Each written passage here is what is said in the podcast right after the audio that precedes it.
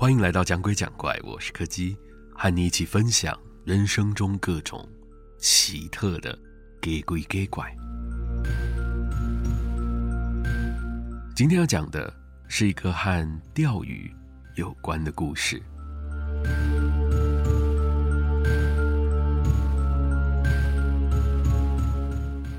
大部分的时候，我其实还蛮享受这种自己一个人安静在湖上钓鱼的时光。特别是在深夜里，四周格外宁静的时刻。这座湖泊若是真要说起来，面积其实也不算大，而且所在的区域稍微有点偏远。如果以平日来说，这还算是个优点，表示不会有太多的钓客或是观光客出现，周遭的环境自然也会比较好，比较能钓到一些不错的鱼。只不过在夜间的状况就不太一样了。附近没有多少的住家，也没有加油站和超商，就连路灯也很稀疏。想要安全的回到市区，可以说是非常困难。如果不是像我们这种住在附近的住户，如果想要夜钓的话，大概就只能在自己的车上休息了。不过私底下来说，其实还有另一个我不太推荐外来游客来这里夜钓的原因。晚上钓鱼的时候，不管是在岸边或在船上，都不要随便跟人搭话。在我刚买下这边的度假小屋时，附近的邻居就有跟我说过这件事。如今已经五六年过去了，现在我每次看到在那湖边有陌生脸孔出现的时候，我都会礼貌性的提醒他们一下。大部分的人虽然不知道原因跟理由。但或多或少，都还是会好好遵守。只是，总会有一小部分的人，不愿意接受劝告。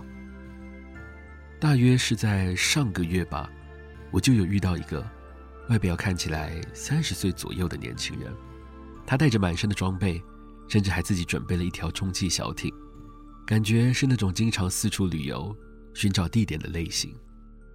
虽然当时我也有提醒过他。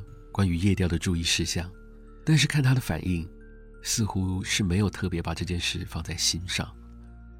就在快要入夜之前，我还看见他跟其他正要离开的钓客攀谈，似乎是在打听下一个要前往的地点。为了自己的安全着想，那天晚上我还特别挑了一个离他的车子最远的位置，只有我自己一个人，安安静静的在靠近湖心的地方。沉浸在这个宁静又专注的时刻，只可惜，这样的时刻并没有维持太久。大约过了半小时左右吧，我就听到有船只靠近的声音。转头过去一看，只见那个年轻人正一脸兴奋地挥着手，朝着我的方向慢慢地靠近。我故意转过头去，没有回应他，希望他可以想起之前我跟他提醒过的事。可能是被我的冷淡反应给影响了，他在靠过来之后，也没有表现出想要跟我搭话的意思，就只是在我的背后整理着他自己的钓鱼用具。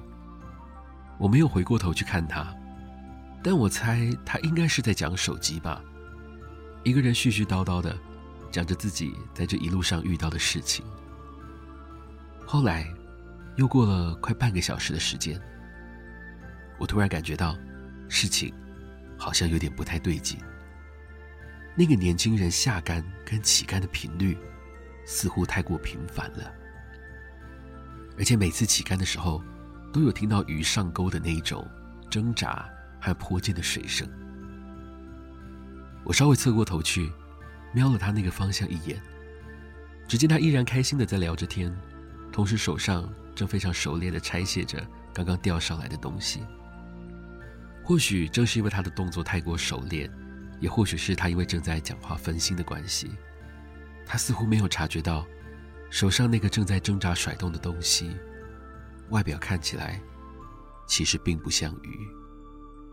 而且就在他船上的灯光一闪而过的同时，我注意到那个年轻人的肩膀上并没有夹着手机，耳朵上也没有挂着耳机，但他依旧滔滔不绝地在跟某个人说着话。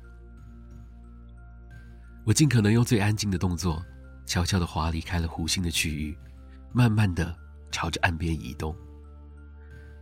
隔着一段距离再回头去看，在月光的照映之下，那个年轻人的小艇上，好像多了一个闪烁着微光、略带一点朦胧感的透明人影。按照惯例，我在隔天一大早通知了附近的警局，他们也跟往常一样迅速的抵达。带着搜救队开始进行后续的打捞作业和现场的清理。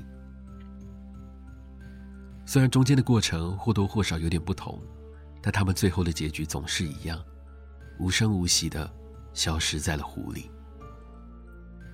附近的住户也都已经习以为常了，每次提到这件事情的时候，他们只会非常轻描淡写的说：“啊，湖里的安康鱼又出现了。”